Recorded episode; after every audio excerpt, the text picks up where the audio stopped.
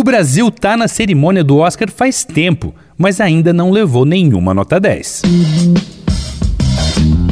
Dois pontos. Uma conversa sobre quase tudo com Daniel Almeida.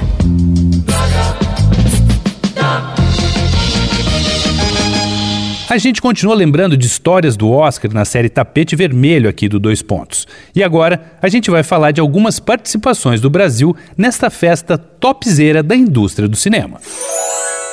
A lembrança mais antiga que eu tinha era da participação do Quatrilho de 96 do Fábio Barreto, que aliás não envelheceu muito bem. Mas a real é que nós estamos batendo na trave do Oscar há muito mais tempo. A coprodução El Salvador Another Vietnam concorreu como melhor documentário em 1982.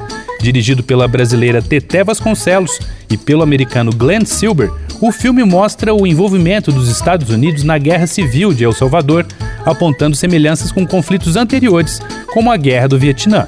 Foi também especial porque Teté foi a primeira mulher brasileira a concorrer ao Oscar.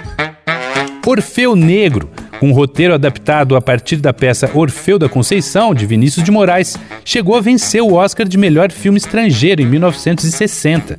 O enredo é inspirado no mito grego de Orfeu e Eurídice, mas ambientado em uma favela do Rio de Janeiro durante o carnaval. Mas não foi dessa vez que a gente pôde estourar as bexigas, porque, mesmo sendo uma coprodução entre Brasil, França e Itália, ter sido gravado no Rio de Janeiro e ser todo falado em português foi a França que levou a estatueta, não o Brasil. Mas olha só, sabe quem foi o primeiro compatriota nosso a meter as caras na festa da academia? Foi o compositor Ari Barroso. Ele concorreu em 1945 ao prêmio de melhor canção com a música Rio de Janeiro do filme Brasil. Mas quem deu o high five final foi Swinging on a Star do longa O Bom Pastor. Vai lá no arroba Danico Illustration e dá uma olhada nas ilustrações inspiradas na série Tapete Vermelho. Eu sou Daniel Almeida, dois pontos. Até a próxima.